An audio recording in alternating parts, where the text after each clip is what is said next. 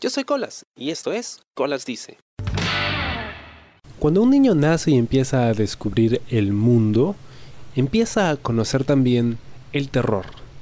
Hay cosas que nos asustan, como por ejemplo la oscuridad, los payasos, las máscaras, las arañas, las cucarachas, eh, las calles oscuras, las sombras que se forman en la noche cuando la luz mm, de la calle entra por la ventana, los ruidos extraños que no sabemos de dónde vienen, o esa sensación de que alguien nos observa, en fin, tantas cosas.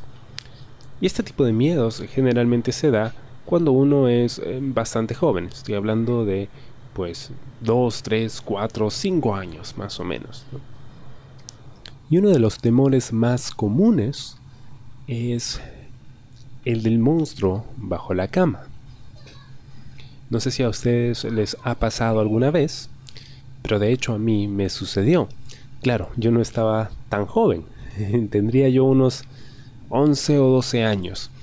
En aquella época yo compartía habitación con mi hermana, cada uno en su cama, pegados a extremos opuestos de la habitación. Y en medio de nosotros hay una mesa larga donde teníamos pues los cuadernos y un narradito que usaba yo para escuchar música y en fin. Una de esas noches, por alguna razón, y esto era algo que no me había pasado nunca, tenía esa extraña sensación de que había algo debajo de mi cama. La habitación de mis padres estaba al lado. Entonces cuando yo era niño y tenía miedo por algo, pues eh, no gritaba, porque pues gritar significaba hacer un escándalo y, y, despertar a todos los demás. Pero lo que hacía era le tocaba la pared, ¿no? Toc, toc, toc.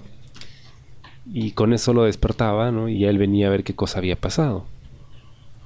Bueno, esta noche que tenía esa extraña sensación de que había un monstruo bajo mi cama, le toqué la pared, ¿no? Yo era consciente de lo poco probable que era el que de verdad hubiese algún tipo de monstruo debajo de mi cama. Podía yo simplemente encender la luz y asomarme y ver que no había nada. Pero algo me paralizaba y sentía que era algo con lo que yo no podía lidiar solo, que necesitaba la ayuda de mi papá. Y le toqué la pared y bueno, él se despierta, ¿no? que, ya, voy, ya voy, ya voy. Viene, enciende la luz y yo le dije, bueno, papá, siento que hay algo debajo de mi cama, siento que hay un monstruo. Bueno, es más, creo que ni siquiera le mencioné que era un monstruo. Yo le decía que sentía que había algo debajo de mi cama. Y él no lo pensó dos veces, ¿no? Se agachó y vio debajo de la cama. Y lo que hizo a continuación, nunca lo voy a olvidar. Se agachó, vio debajo de la cama y dijo, ya, fuera, fuera, sal, sal, fuera. Y se levantó y dijo, ya, ya se fue. Como por arte de magia, pues sí, sentía que ya se había ido, que ya no había nada que temer y, estaba más tranquilo. Es más, estaba enternecido por, por ese gesto, ¿no? Porque era algo que yo no esperaba para nada. Y mi papá volvió a dormir. Y, yo también pude dormir esa noche, tranquilo. Papá hizo algo que muchos especialistas eh, recomiendan a los padres, ¿no? Porque cuando un niño tiene miedo, el que tú le digas, esas cosas no existen, los fantasmas no existen, los monstruos son cosas de tu imaginación, no sirve, porque para nosotros es real en ese momento, ¿no? Los padres no están sintiendo el temor que nosotros sentimos. Entonces su racionalidad no tiene cabida en nuestras mentes.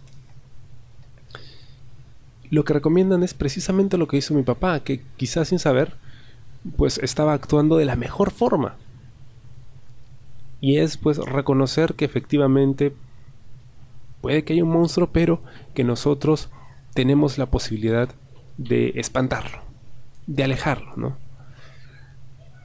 O de repente podemos crear un monstruo más grande para que se coma el monstruo que, nos está molestando. y en fin, tantas cosas que se le puede ocurrir a un padre para poder ayudar a su hijo a superar ese momento de temor. Y me quedo con eso toda la vida. Ese momento en que mi papá me ayudó a deshacerme del monstruo debajo de mi cama. Y nunca más tuve esa sensación otra vez. Espero te haya gustado el programa de esta semana. Yo soy Colas y esto fue Colas Dice. Chao. ¿Te gustó el programa? Sí. Suscríbete y comparte.